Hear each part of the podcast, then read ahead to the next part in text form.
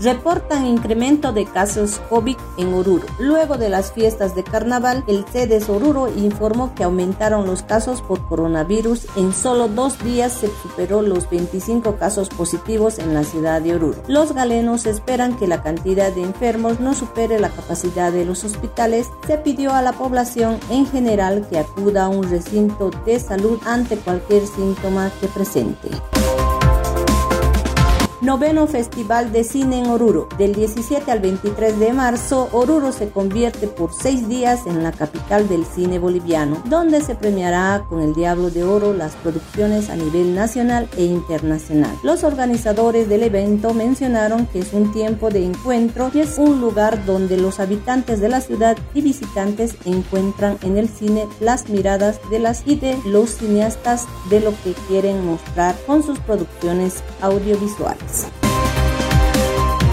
El COEM municipal de Oruro se reunirá el 11 de marzo. El gobierno autónomo municipal de Oruro, a través de la Dirección de Comunicación, realizó la convocatoria al Comité de Operaciones de Emergencia para tratar y evaluar los temas de salud ante la subida de casos que se está viendo en los últimos días. Las proyecciones cuentan que Oruro puede rebasar por un posible rebrote de COVID-19 y se espera que las autoridades tomen cartas en el asunto para que la quinta ola no sea tan dura como las primeras.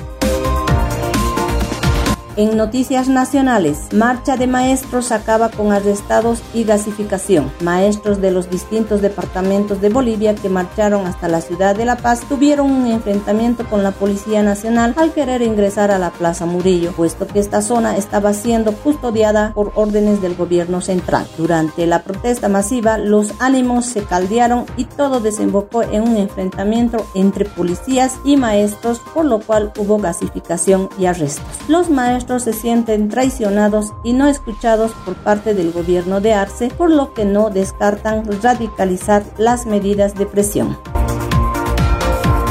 Quillacollo bloquea carretera hacia el occidente. La central del transporte de Quillacollo y el comité cívico de este municipio instalaron este jueves más de 10 puntos de bloqueo en la avenida Blanco Galindo, cerrando la principal carretera que une Cochabamba con el occidente del país. Los transportistas y cívicos exigen al municipio, la gobernación y la administradora boliviana de carreteras ABC que hagan mantenimiento de las calles y avenidas de esta región. Los puntos de bloqueo se extienden desde el kilómetro 10, zona de la Tranca, hasta Tacata, el kilómetro 15, en el límite con Sipe Sipe. Cientos de vehículos de transporte interdepartamental y particulares están perjudicados por la medida. Estas han sido las cinco noticias del día.